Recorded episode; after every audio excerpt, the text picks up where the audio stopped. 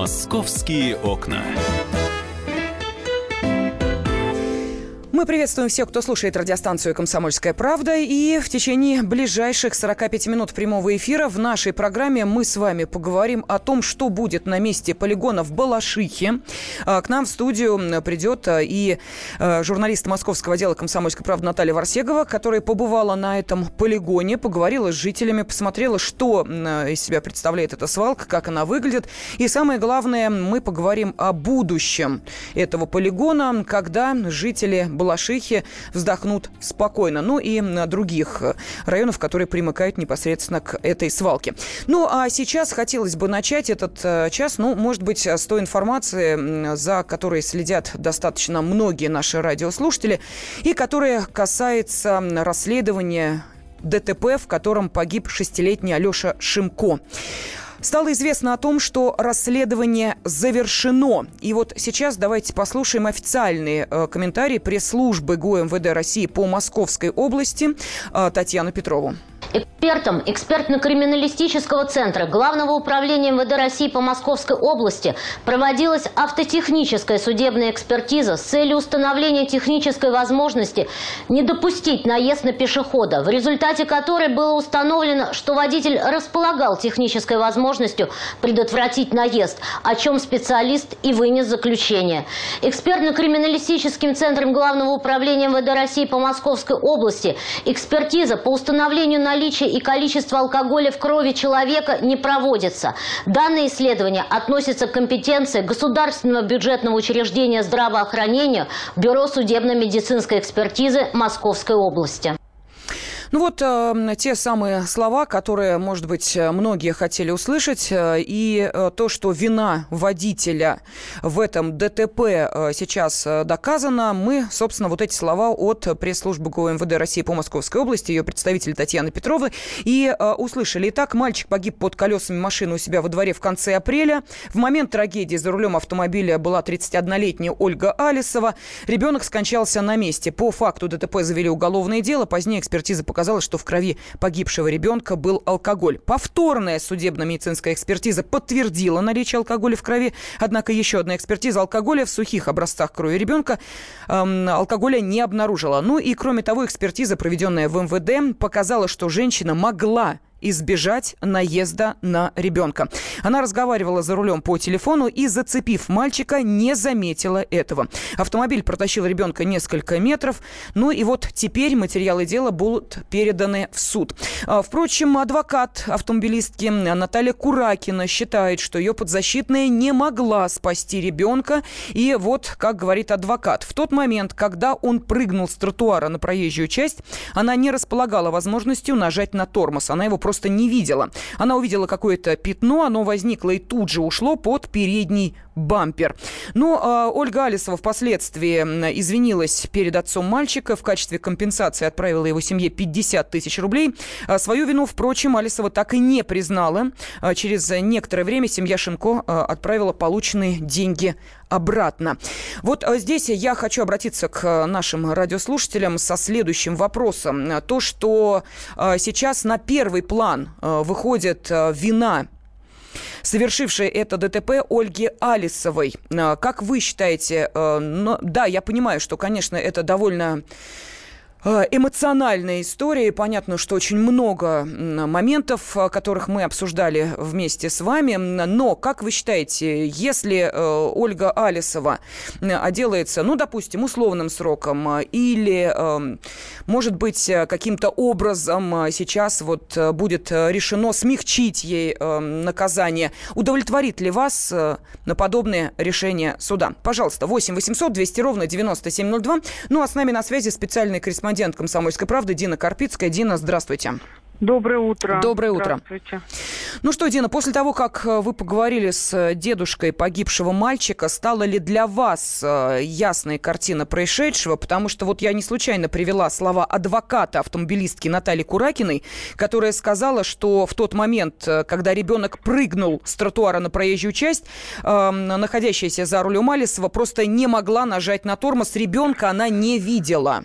Вот что говорит Вы знаете, дедушка? Э, ну, что говорит дедушка, это одно, но вот есть за выходные стало, озвучили результаты технической экспертизы, автотехнической. Э, это сотрудники ГБ, ГИБДД, они э, сделали вывод, что Алисова могла остановиться, но она этого по каким-то причинам не сделала. То есть э, сотрудники полиции уверены, что в аварии виновата Ольга Алисова.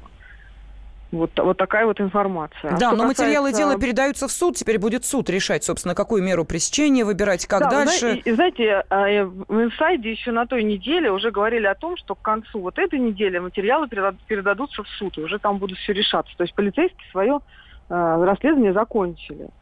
И то, что автотехническая экспертиза не на стороне этой Алисовой, это тоже уже было ну, известно еще на той неделе, но вот официально уже это все сказали. Поэтому э, что сказал дедушка, что сказал папа, это уже как бы второстепенно. Дин, но здесь что- возникают вопросы. Я думаю, что на этот вопрос, наверное, тоже нужно будет искать ответы. Э, Почему трагедия, произошедшая в апреле, только сейчас э, какие-то результаты по э, тому, что произошло, ну вот уже практически два месяца назад, э, стали достоянием общественности. И вот та самая техническая экспертиза, которая была проведена, насколько я поняла, недавно. Да, она, она была, может быть, проведена и давно, но результаты мы узнали только сейчас, только спустя два месяца. Ну, мне кажется, эти вопросы уже чисто риторические, потому что полицейские, они с своей, со своей стороны как бы убедительно нам всем сообщили, что у них есть 30-дневный срок на заведение уголовного дела, и они как бы уложились в него, там буквально 28 дней у них за- за- заняло принятие решения, возбуждать дело или нет.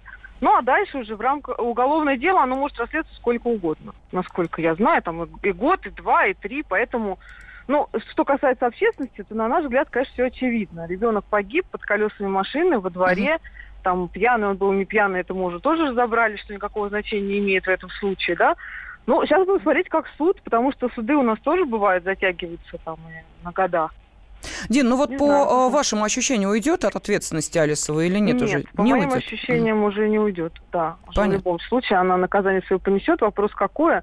То есть это может быть и условный срок, а может быть и реальное заключение до пяти лет. Мгм. Ну, тут сейчас уже на усмотрение суда. Я, ну, как бы, мне кажется, что и папа там не совсем кровожадный, и у этой Алисы есть дочь маленькая, поэтому если она... Мне кажется, она в любом случае уже понесла наказание, потому что общественность ее в своем городе там порицает, мягко сказано. Она и на работу не может ходить спокойно. И вот такая вот история в ее жизни случилась. Я думаю, что она выводы свои сделала из нее. Понятно. Спасибо. Специальный корреспондент «Комсомольской правды» Дина Карпицкая сейчас была на связи с нашей студией. Есть буквально две минуты. Пожалуйста, 8 800 200 ровно 9702. Э, Как вы считаете, все-таки понесет ли э, наказание э, Ольга Алисова. э, И, э, может быть, действительно, давайте не будем кровожадными. Все-таки, как сказала Дина, у самой Алисовой тоже есть ребенок. И учитывая все эти обстоятельства, может быть, не реальный срок, а условный. Пожалуйста, 8 800 200 ровно 9702. Как вы считаете, понесет ли Ольга Алисова реальное наказание э, за то, что произошло? Удастся ли сейчас, может быть, в какой-то степени, я не знаю, общественным ли мнением, э, еще выводами каких-то экспертов, или, может быть, э, даже тем, что подключились у нас и депутаты Госдумы, и представители Совета Федерации. Все уже в курсе этой истории, а это значит, что наш суд будет выбирать, ну, скажем так, по самой высокой планке меру наказания для Ольги Алисовой. Или в данной ситуации вот это общественное мнение, вот это давление, э, которое, естественно, ощущается, э, оно не должно оказать влияние на решение суда. Пожалуйста, э, телефон прямого эфира 8 800 200 ровно 9702. Ну или можете прислать сообщение на WhatsApp и Viber 8 967 200 ровно 9702. Э, Потому что это громкая история, да, разумеется, мы все за ней следили. Теперь она уже вышла, ну, практически на финишную прямую.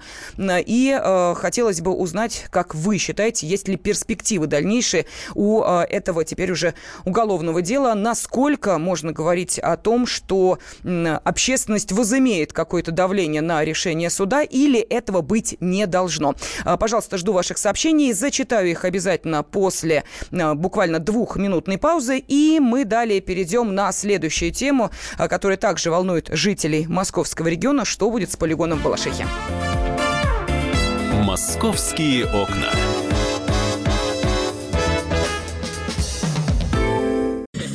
начинаем наш эфир. Хватит веселиться. Накажу. Можно без всего этого пафоса, а? Как-то поспокойнее.